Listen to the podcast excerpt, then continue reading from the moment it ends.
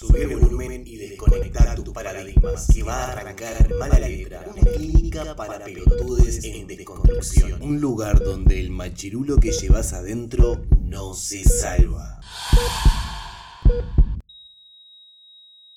Hola, hola, hola, hola, ¿cómo estás? ¿Todo bien? Mi nombre es Christopher Alves y esto es un nuevo episodio de Mala Letra. Yo no sé, yo no sé si estás enterada, si escuchaste el podcast anterior, pero te lo repito por si acaso, esto es una seguidilla de podcast en donde vamos a subir todas y cada una de las entrevistas que fueron realizadas tanto en la previa de la marcha por la diversidad, tanto como el día de la marcha en sí. Obviamente comenzamos por lo que fueron eh, las entrevistas realizadas en la previa del día jueves 27.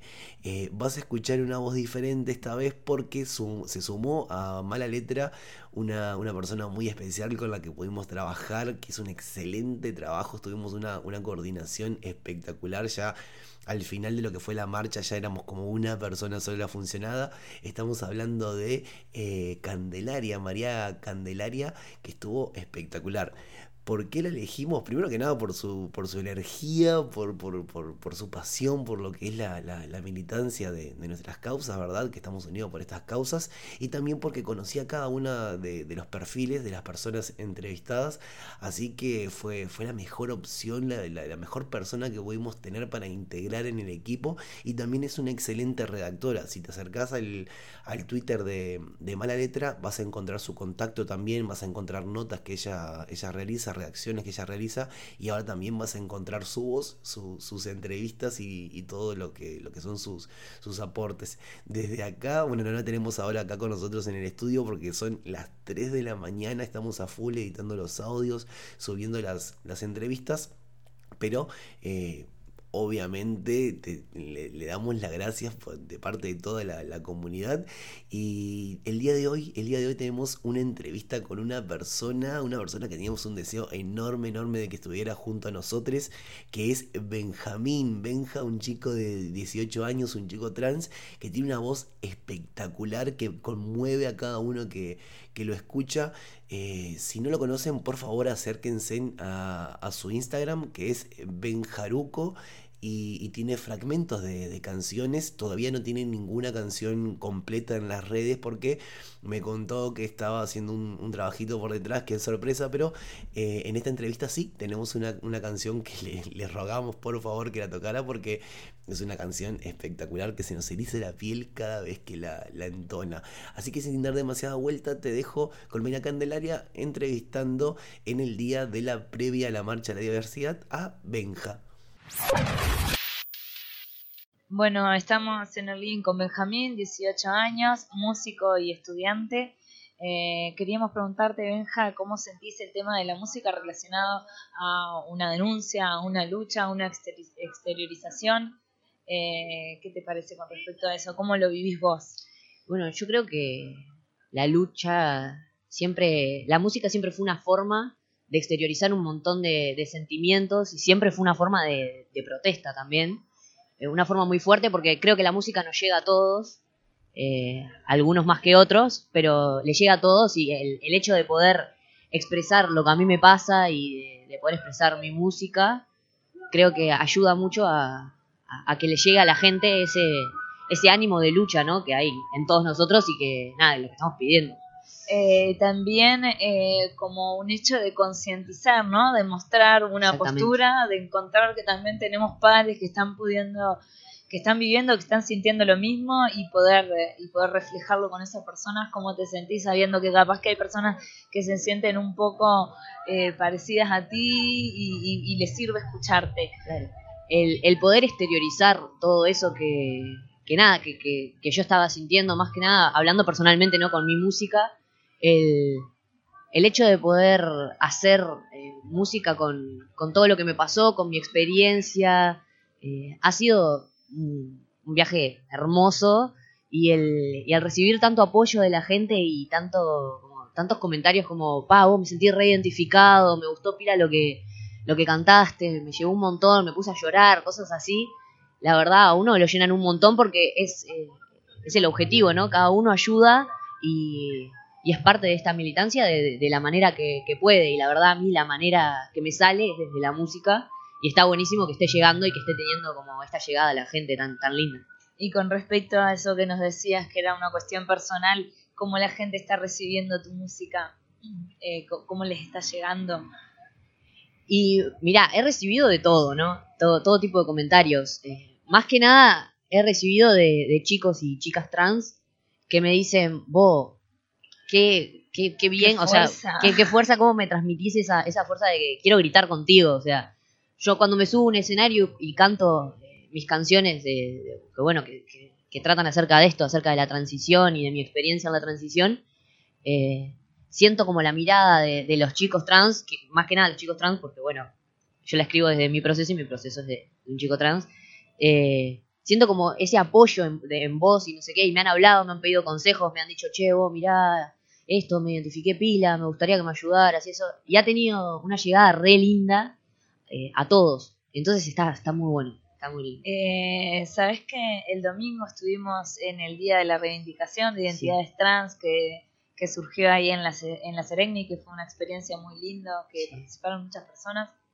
Y con respecto a esto, eh, te quería preguntar, porque en un momento mencionaste que estabas en un proceso de armonización, que, que con respecto a lo que vos hacés, que es la música, se te podía sentir en la voz. Contanos cómo estás viviendo ese proceso, que me imagino que debe ser hermoso también poder decir, bueno, eh, es, es ahora, es el momento, sentirse bien con uno mismo, con una misma.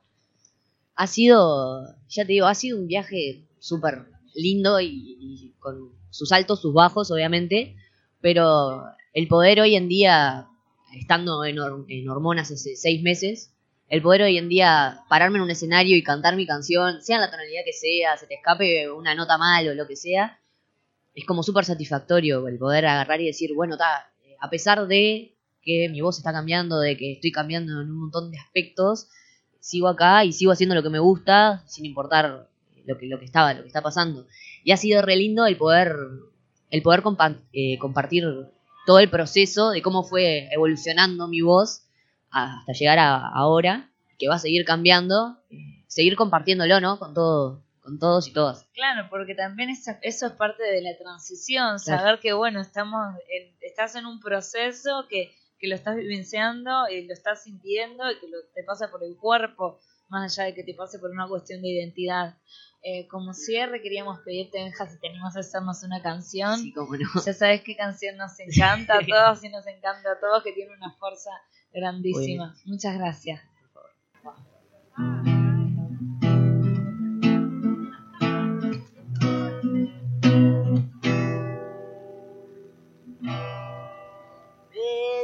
dicen que soy una mina confundida y quiero llamar la atención. Y mi género se define por lo que guarda mi pantalón. Que vos de que tenés para ser pibe parece reggae Y si yo amaba tu femenidad Volví a ser mina una vez más Y que cerrada esta cabeza Ese pibe que con certeza me dijo Prueba esta y se te pasa todo el mal Me preguntan si soy traba Si la clavo, me la clavan y me cansé. Hoy me revelé Y el comentario guárdatelo. Yo te llamo si quiero opinión. No caigas más en la mediocridad de cuestionarme mi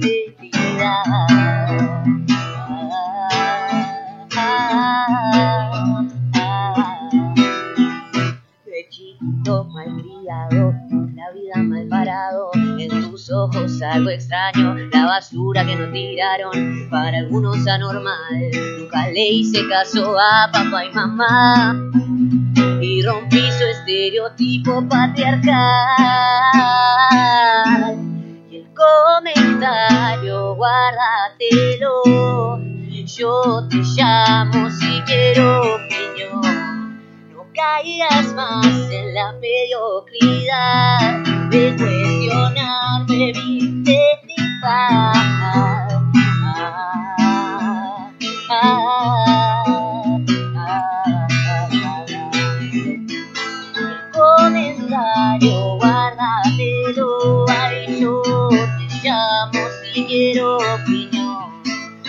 caigas más en la mediocridad de cuestionarme mi integridad. Eh, eh,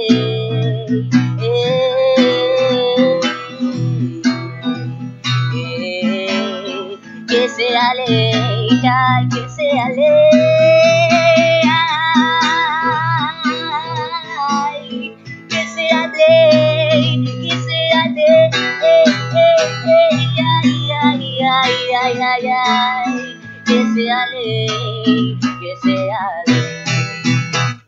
Muchas gracias, Benja, qué lindo, va a ser ley, va a ser ley. Muchas gracias por compartir este tiempo con nosotros y nosotras.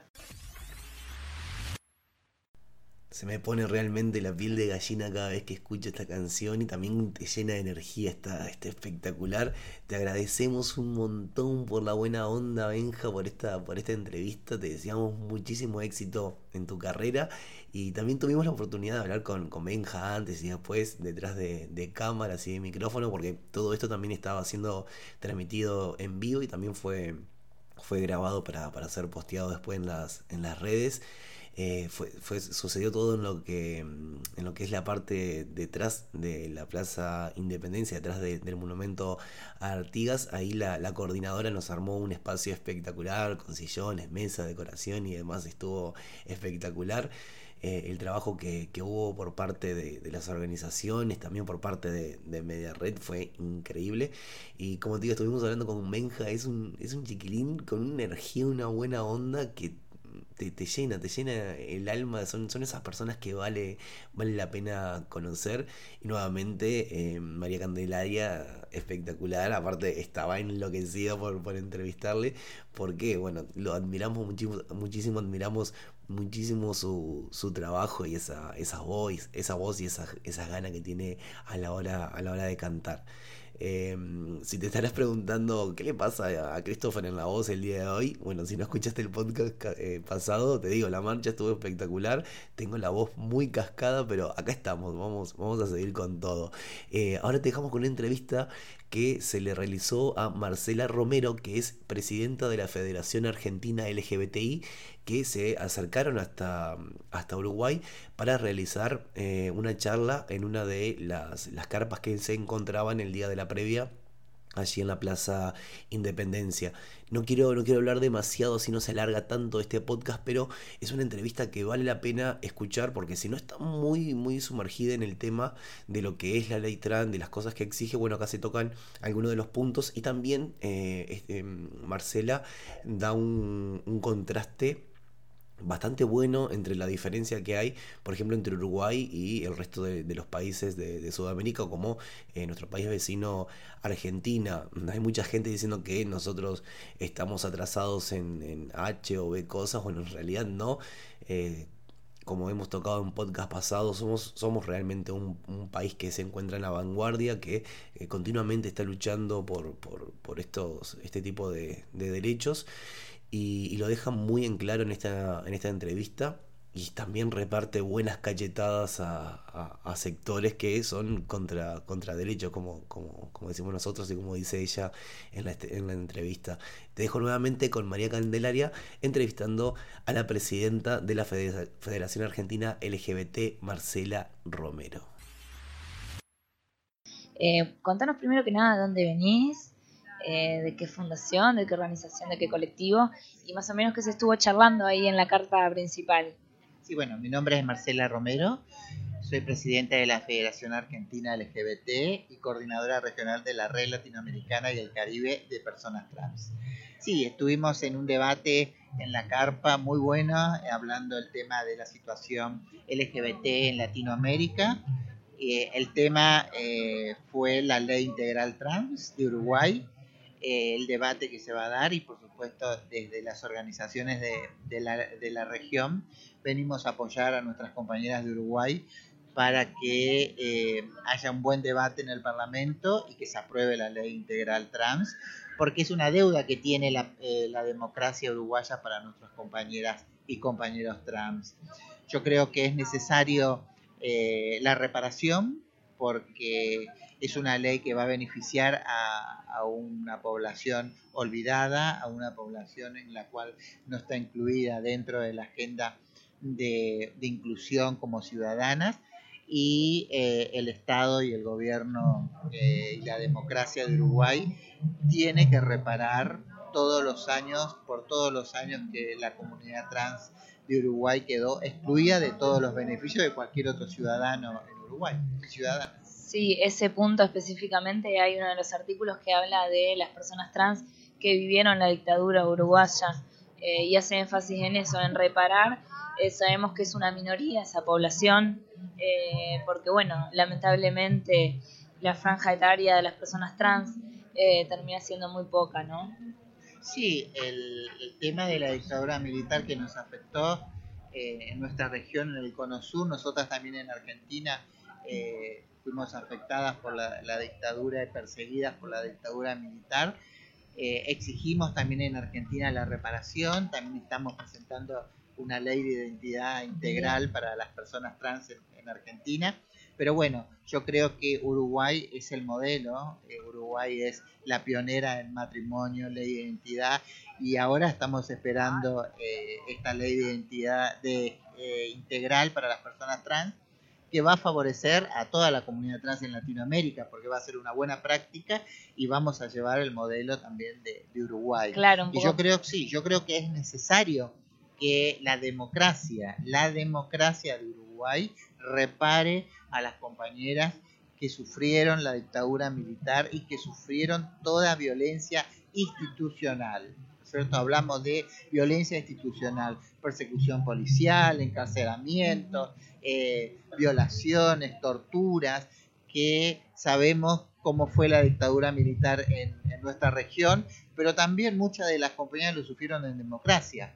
En, Uruguay, persecución, encarcelamiento, maltrato, eh, y yo creo que es necesario eh, que la, la democracia de Uruguay repare porque creo que eso hace muy bien a la democracia. Creo que es parte de la democracia el tener memoria. Si uno no tiene memoria no puedes construir nada. Y creo que es necesario tener memoria, justicia y verdad.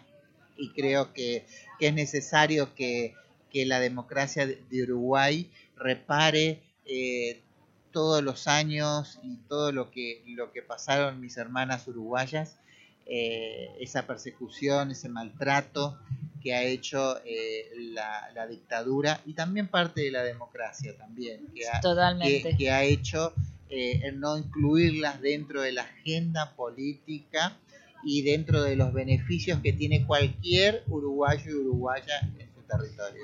Eh, bueno, me decías esto de que, de que estaría bueno que seamos pioneros y también eso generaría capaz que un contagio a nivel regional. ¿Podrías contarnos cómo está a nivel regional este tema? ¿Existen otros proyectos de ley que estén vinculados, que se asimilen? Sí, hay proyectos de ley. Estamos trabajando en la región con la ley, primero con la ley de identidad de género, que se reconozca a las personas trans con su identidad. Eh, y eh, creo que ahora el último país fue Chile. En el cono sur tiene Uruguay, Argentina, Bolivia y Chile. El cono sur faltaría Paraguay, ¿no es cierto? Que es el país que todavía no, no debate una ley de identidad de género. Eh, yo creo que es necesario fortalecer el cono sur. Eh, porque la verdad que lo que estamos viendo en el cono sur es un avance de los grupos antiderechos, un avance y un retroceso de, los gobiernos en, la región y yo creo que tenemos que estar fuerte para poder eh, enfrentar y resistir eh, este retroceso que estamos viendo y en mi país lo estamos viendo, es en Argentina, estamos viendo un retroceso, un retroceso económico, un retroceso de derechos. Eh, cuando a veces hablamos de recortes, en el gobierno que a nosotros nos llegan claro y yo siempre y yo digo que lo que está pasando en Argentina es un recorte de derechos humanos. El Estado está haciendo recortes de derechos humanos. Y creo que eso no lo podemos permitir no podemos retroceder ni un paso atrás como yo siempre digo no podemos volver atrás eh, tenemos que seguir avanzando y, y tenemos que, que tener leyes que nos protejan como en este caso la ley integral trans en Uruguay y seguir fortaleciendo nuestra democracia que nos costó muchísimo poder vivir en una democracia. Lo que queremos es vivir en una democracia, pero con igualdad. Eh, contanos un poquito cómo estuvo ahí en la carpa principal, hubo mucha gente, hubo mucha convocatoria. Sí, sí, hubo, hubo mucha gente. Eh, ¿Quién más eh, participó? Estuvieron, bueno, estuvieron de Chile, Paraguay, Argentina. Eh, estuvimos presentando nuestro, nuestras vivencias en nuestros países, logros, desafíos.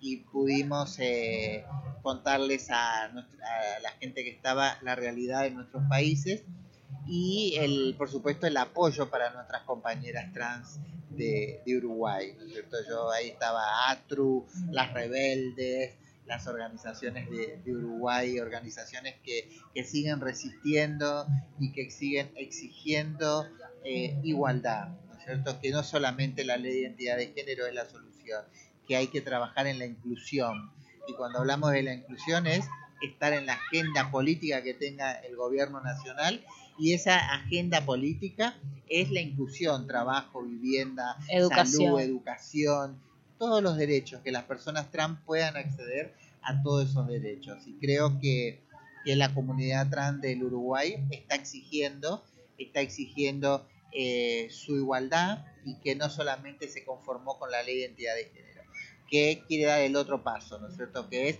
inclusión, pero una inclusión real. Real, sí, respetuosa y además con, con, números también, porque en el proyecto de ley manejamos eh, cupos para acceso a la vivienda, cupos para acceso a la educación, cupos para el acceso al trabajo. Eh, estamos hablando de un grupo poblacional que no es eh, tampoco chico y que ha sufrido mucha marginación y está en una situación de vulnerabilidad que sí eh, en Uruguay hemos sido pioneros, lo estamos trabajando mucho, eh, llevó un largo periodo de tiempo, tenemos aborto legal. Contanos un poco cómo lo viven ahí en Argentina. Debate muy fuerte, pero eh, yo creo que, los parlamentarios están para mejorar la calidad de vida. Pues primero, para generar leyes que mejoren la calidad de vida de las personas y yo creo que no se puede gobernar eh, con, la, con la Biblia, ni con una religión, ni con lo cultural, ni con... Se, se gobierna con la Constitución Nacional y con los derechos universales, y con derechos que beneficien a las personas, no con lo moral, con la religión, no, no. Yo creo que, ahí, personal. ahí yo creo que, que los legisladores, los parlamentarios se equivocaron. Se equivocaron y no entendieron que ellos están ahí, que los votamos, que los pusimos ahí para que ellos hagan leyes que mejoren la calidad de vida de la población, no su calidad de vida de ellos, ¿no es cierto? Y su mirada religiosa, no, no, nosotros Incluso, incluso eso, ahora está existiendo una campaña, ¿no? eh, Ahí en Argentina de que se separe la iglesia, del, Estado. Para nosotros es, es algo que ya, yo, yo creo que sí, la iglesia, la iglesia no, no, no puede eh, depender del Estado, el Estado no le puede dar financiamiento a la iglesia, eh, somos un país laico, las iglesias tienen, para mí yo tengo, tengo la mirada y de la iglesia tiene que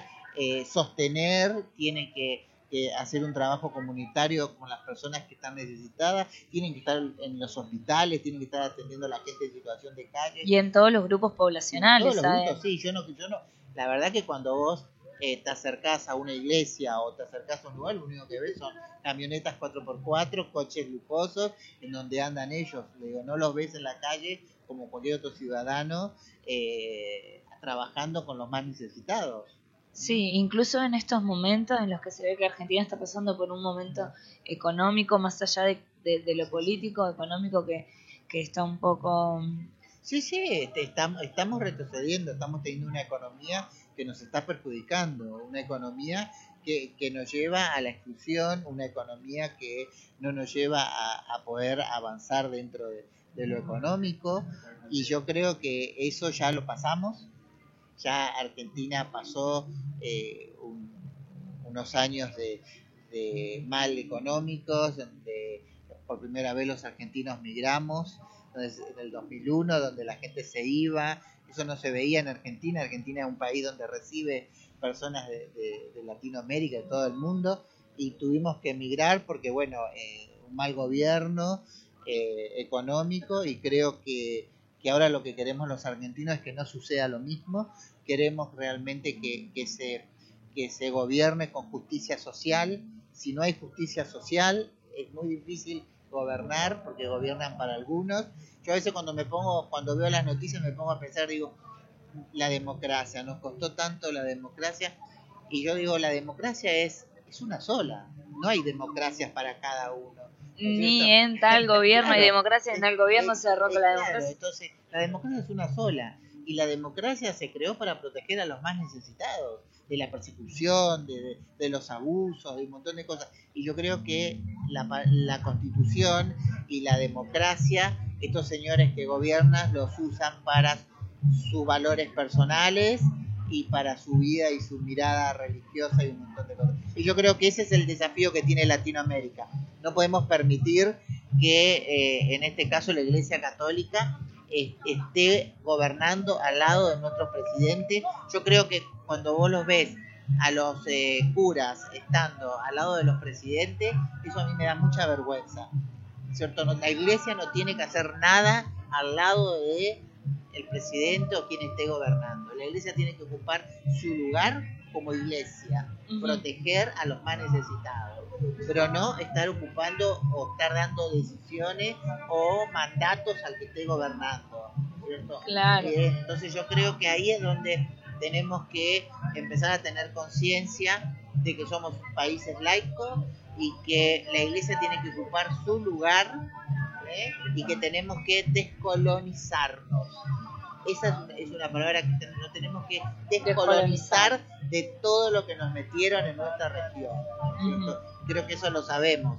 Lo que hicieron, ¿cierto? Y qué mal ah, vemos eh, esta cosa de, de las iglesias, de las imágenes, católicas, ¿no es cierto?, que nos hace mucho daño, ¿no es cierto?, porque se confunde, se confunde la religión eh, con... Con los valores, con, lo que está bien, lo que está mal. Yo cuando hablan de dignidad, yo lo que pido, no, yo no pido ser digna, yo lo que quiero es ser libre.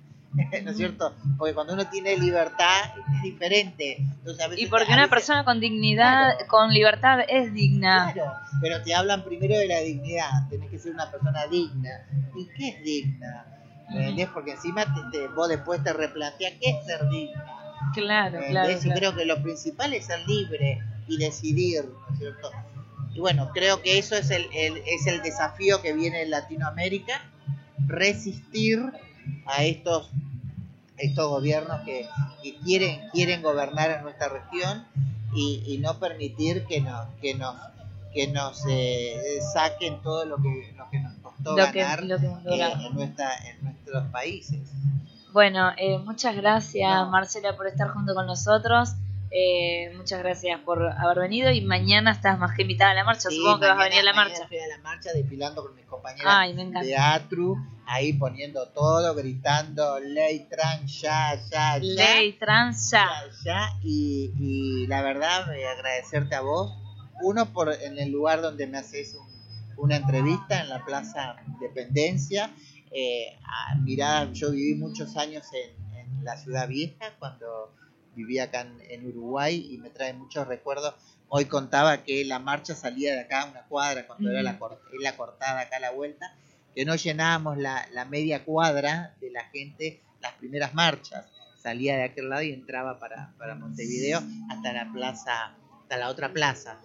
Entonces, eso me trae muy buenos recuerdos, agradecerte. Bueno, muchas gracias a ti. Mañana va a ser una marcha multitudinaria y vamos a tener ley trans acá y en toda Latinoamérica, en todo el mundo, ojalá. Dale, muchas, muchas, gracias, a ti. Dale, gracias.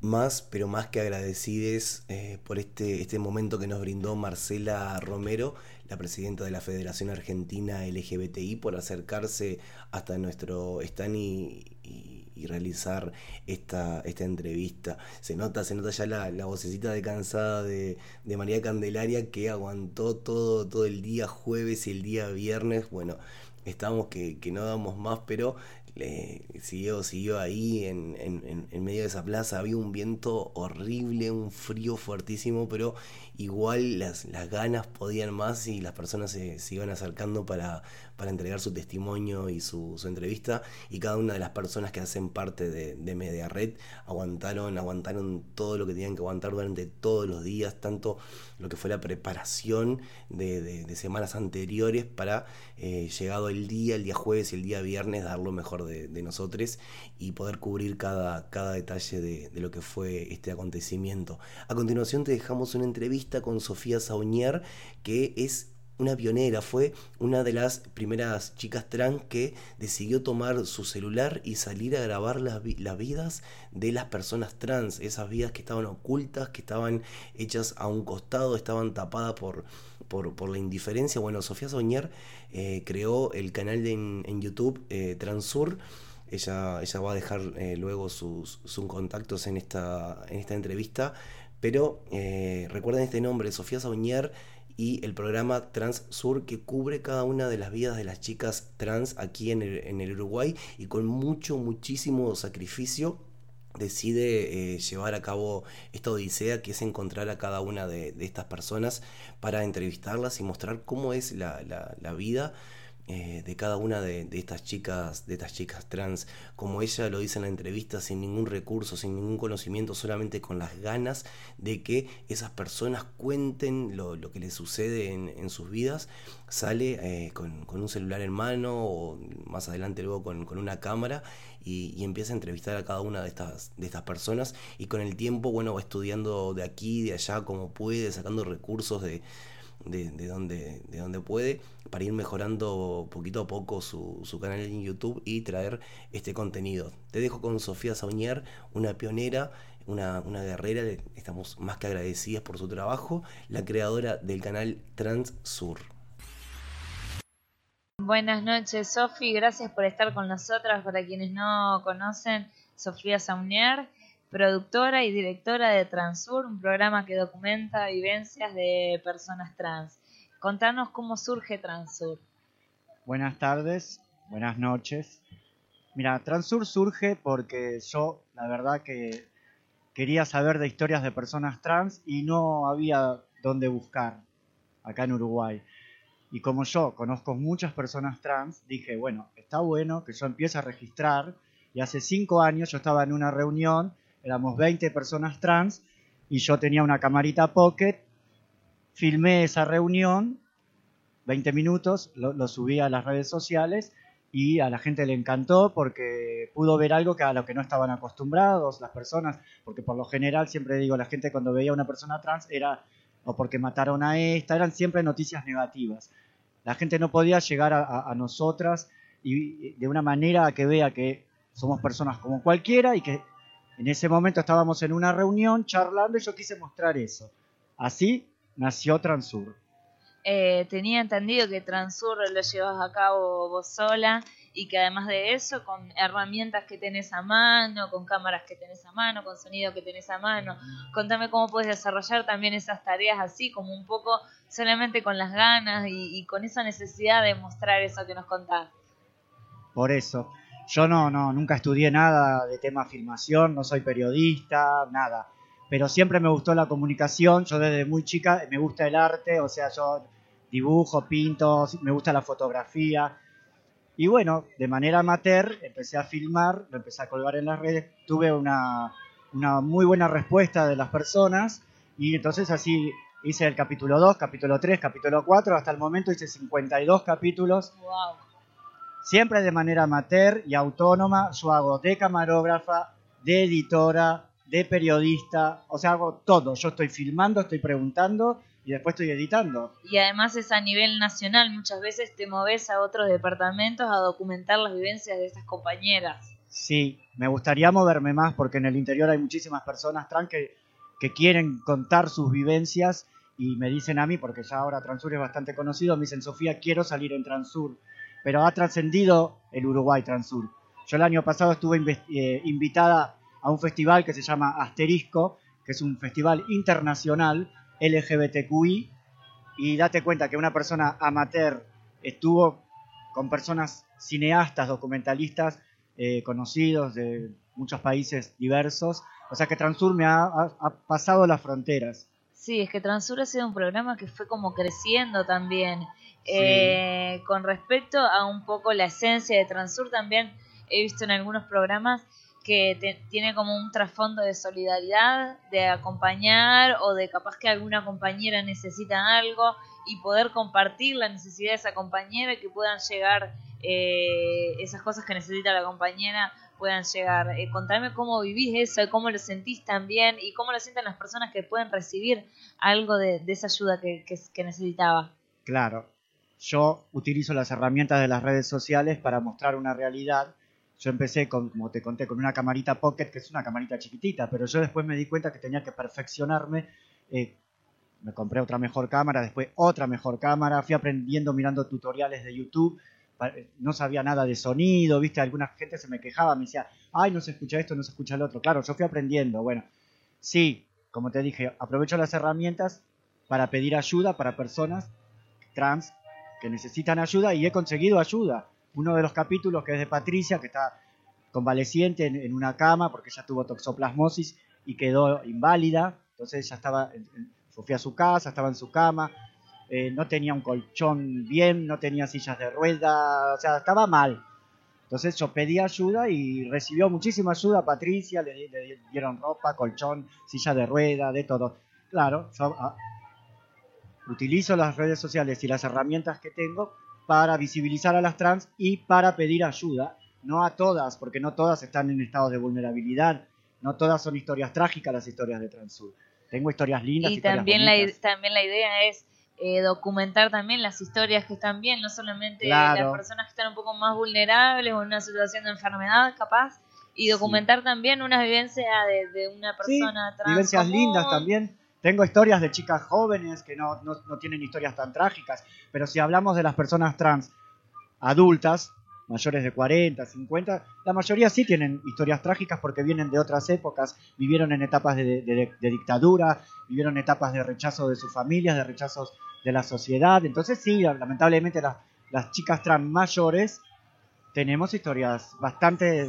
mi historia es bastante difícil yo misma me documenté a mí misma en el capítulo 6 de Transur, yo cuento algo de mi vida, o sea, yo no quedé invisible, yo quise también que la gente conozca por qué yo empecé a hacer que sea un poco como de dar y de, recibir también. Sí. Eh, y bueno, ¿y qué es lo que te trae más, qué es lo que te reconforta más de Transur, del proyecto que, que haces y que continúas? Me reconforta saber historias de personas que no queden en la nada, que yo las registro y que en el futuro si ahora en el siglo XXI que estamos, en el año 2018, si vos querés saber historias de personas trans de hace 40, 50 años atrás, no existe ningún material, realmente no hay.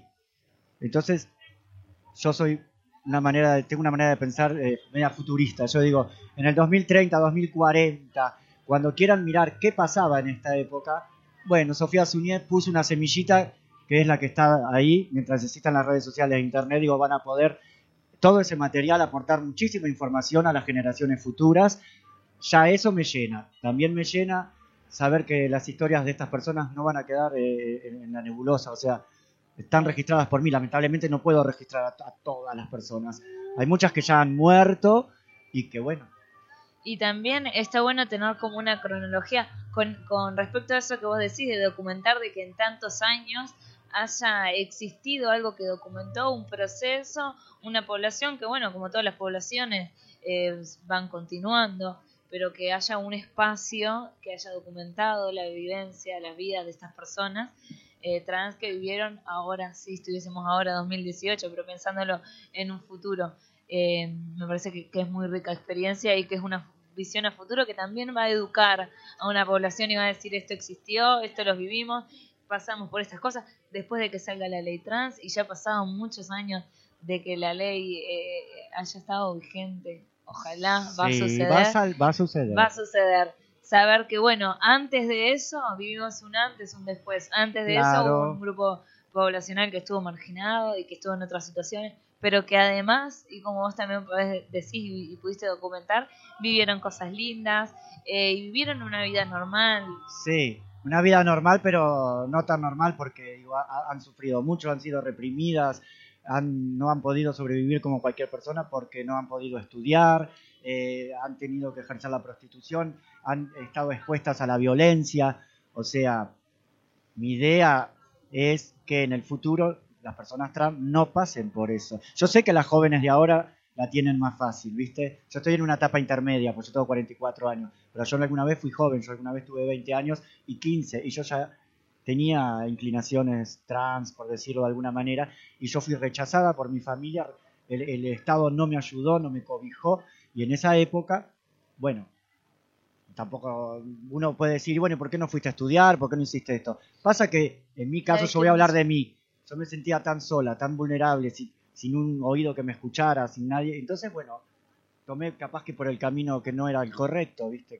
Con malas juntas, eh, pero bueno, igual acá estoy sentadita y tratando de poner mi semillita. Y sabiendo además que eso debe ser muy lindo para, para ti, saber que estás documentando eso, que estás ayudando, eh, a tus pares y que estás documentando, también nos estás ayudando a todos y a todas, porque nos estás haciendo ver una realidad que de verdad existe, que es verdadera y que a pesar de que se haya tratado de, ocultar un poco, hay una mm. persona que quiso tomar la posta y decir, bueno, no, pero acá estamos y acá existimos. Quisieron barrer bajo la alfombra y yo levanto un poco la alfombra y saco el polvo y que huele el polvo con los colores de la diversidad. Bueno, muchas gracias Sofía. Te felicito por el, eh, por el proyecto que haces, te felicito por Transur, la verdad es un programa hermoso y por lo que te, nace y de la forma en que lo haces. De manera, como te dije, autónoma, eh, amateur. Es un orgullo lo... que estás haciendo y estar educándote además constantemente para saber un poco de sonido, para saber un, un poco de mm. cámara. Eh, muchas gracias. Y lo bueno antes de cortar es que también recibo siempre comentarios, el 99% de los comentarios que yo recibo y de todo el mundo, eh, no solo de Uruguay.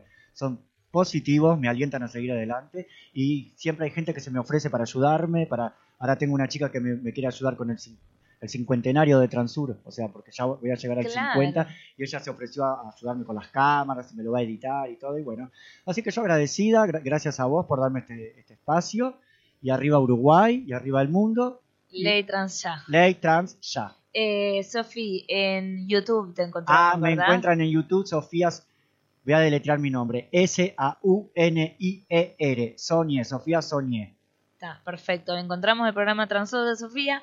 Muchas gracias por acá, eh, por estar acá con nosotros. Y Ley Transa. Ley Transa, hermosa, te quiero, gracias.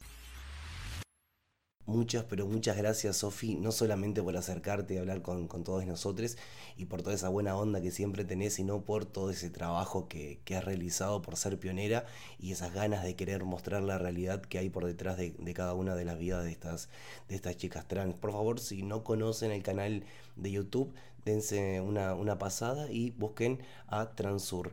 Eh, y también cabe destacar que, que Sofi, bueno, esta noche de, la previa y, la noche de la marcha en sí fue toda, toda una, una diva, también acosada por las cámaras, entrevistas y demás, una de las grandes, de las grandes referentes hoy en día en lo que es la comunidad LGBTI. Vamos, vamos dejando este podcast del día de hoy por aquí nomás. Todo esto fue eh, la previa a la marcha, las entrevistas que tuvieron lugar en la previa de la marcha. Te recuerdo que hay un podcast antes que este con una, entrevista que vale la pena escuchar. Y a continuación de este podcast, el, el próximo que será, será subido inmediatamente eh, es un salpicón de varias entrevistas que conseguimos hacer eh, al final de lo que fue la marcha en sí y donde tenemos el broche de oro, eh, conversando también con Sudor Marica. Muchísimas gracias por tu tiempo. Mi nombre es Christopher Alves. Esto fue un nuevo episodio de Mala Letra. Que tengas un excelente, excelente día que sea ley, que sea ley.